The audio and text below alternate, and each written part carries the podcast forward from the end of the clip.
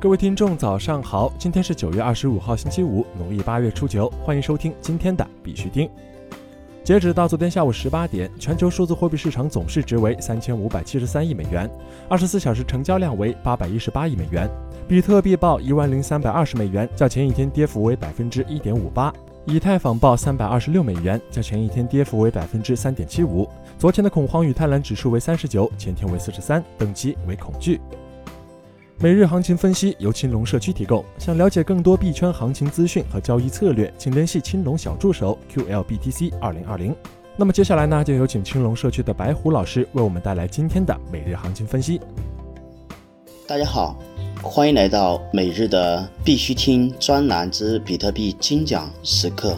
今天是二零二零年九月二十五号。那么今天由我为各位梳理一下比特币的当前交易思路。以及接下来我们该如何去做单？比特币昨日凌晨打破盘整，继续延续放量走低，周线回吐上周涨幅并跌破上周低点幺零二幺二。从目前走势分析，周线 MACD 高位时长缩量调整的信号非常明显，意味着下行的动力逐步减弱。随着价格的不断跳水，现阶段抛压意愿。将大大减弱，周线走势小时空头有放量突破前期支撑九八五零的可能性。如果再次考验九八五零一带，多头防线应该是守不住，但会形成多头合围、空头突围的局面。如果跌破九八五零一带支撑，行情会向周线三十均线以及六十均线寻求支撑，大概是在九九二零附近。总体而言，空头保持不变，但应改变坚决看空的思路，调整为谨慎状态。毕竟缩量所面临的是方向的选择，放量可上可下，待真正放量突破方向明确的时候再次介入也不迟。好了，感谢各位的持续收听，也同时祝各位投资愉快，再会。好，感谢白虎老师为我们带来的每日行情分析。在这里呢，必须听还是要提醒各位，投资有风险，入市需谨慎。相关资讯呢，不为投资理财做建议。以下是新闻播报。今日头条：中国自由贸易试验区今日正式揭牌。九月二十四号上午，中国自由贸易试验区正式揭牌。建立中国自由贸易试验区是党中央和国务院做出的重大决策。北京自贸区的实施范围一百一十九点六八平方公里，涵盖三个片区，其中科技创新片区三十一点八五平方公里。国际商务服务片区四十八点三四平方公里，高端产业片区三十九点四九平方公里。此前报道，国务院印发《中国自由贸易试验区总体方案》，方案提出支持人民银行数字货币研究所设立金融科技中心，建设法定数字货币试验区和数字金融体系，依托人民银行贸易金融区块链平台，形成贸易金融区块链标准体系，加强监管和创新，建设金融科技应用场景试验区，建立应用场景发布机制。上海发布临港新片区创新型产业规划，涉及多项区块链技术研发应用。九月二十四号，上海市经济和信息化委员会等部门发布关于印发临港新片区创新型产业规划的通知。规划中要求建设面向高端前沿的生物医药产业，构建医药医疗大数据平台，推进人工智能、区块链等新技术应用，建设体现尖端硬核的高端装备制造产业，推动五 G、人工智能、区块链等新兴技术深度应用。建设融合开发的信息服务，大力推进基础软件、行业应用软件、信息安全软件、区块链、边缘计算等的研发应用。国内新闻，信通院何宝红表示，区块链技术可助力解决数据确权、共享及存证的可信问题。据新华网消息，中国信息通信研究院云计算与大数据研究所所长何宝红在二十二号北京举行的二零二零公共资源交易创新发展研讨会上表示，数据作为生产要素的流通和交易离不开创新型的技术支撑，区块链技术可以助力解决数据的确权、共享及存证的可信问题，在公共资源交易领域应用空间广泛。北京航空航天大学计算机学院教授、国家电子政务委员会委员朱浩刚认为，区块链是数字交易基础设施的基石，极大降低交易基础设施建设中的数据流通摩擦成本。最高人民法院院长周强表示，深化区块链等前沿技术与司法审判融合对接。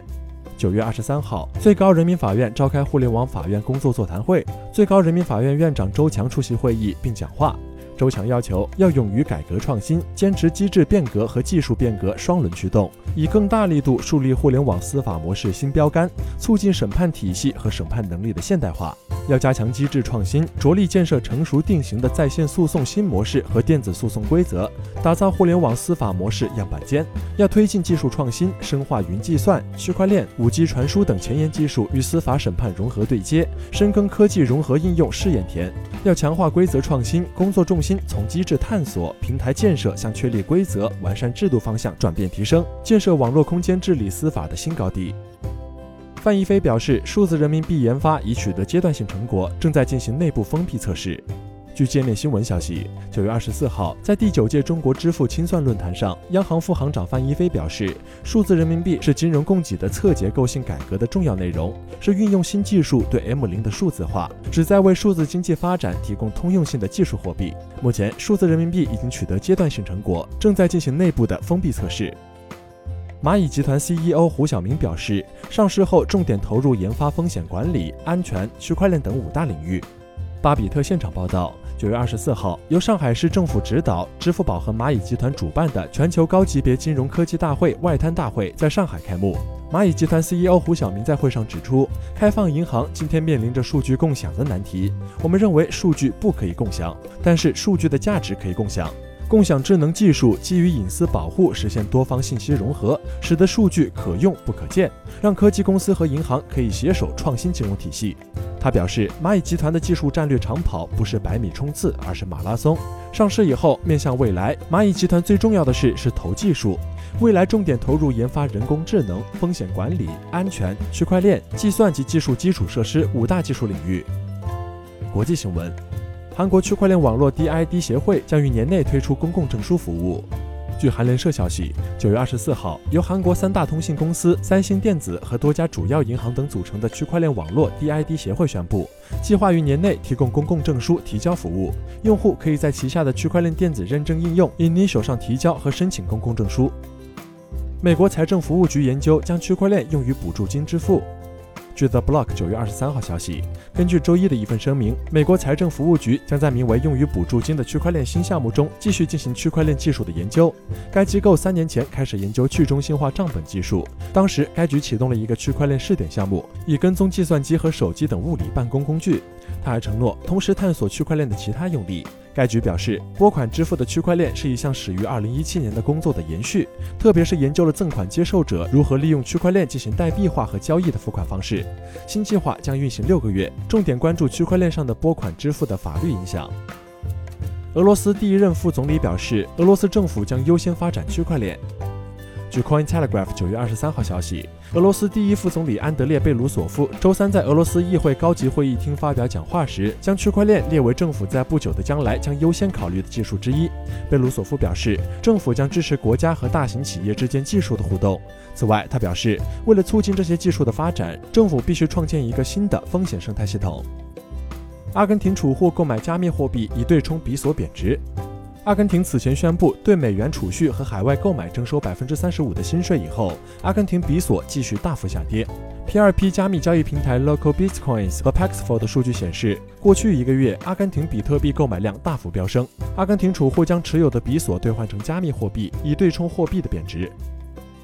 维氏评级表示，欧盟推出 CBDC 将促使公民转向比特币。加密评级机构维氏评级发推称，CBDC 唯一的好处是告诉大众数字货币将帮助他们进一步了解加密。一旦欧盟实施负利率并推出 CBDC，公民将很难做出选择，要么留在价值被不断侵蚀的数字欧元上，其本质上已经和纸币欧元没有什么区别；要么改用可以上涨十倍的比特币。好了，今天的必须听新闻播报就到这里。更多区块链资讯呢，请关注我们的微信公众号 b i x u t i n g 下划线，也就是必须听的拼音加上一个下划线。喜欢的呢，点赞收藏，记得分享给身边的小伙伴哦。最后呢，感谢各位听众的支持，祝大家度过美好的一天，我们下周再见。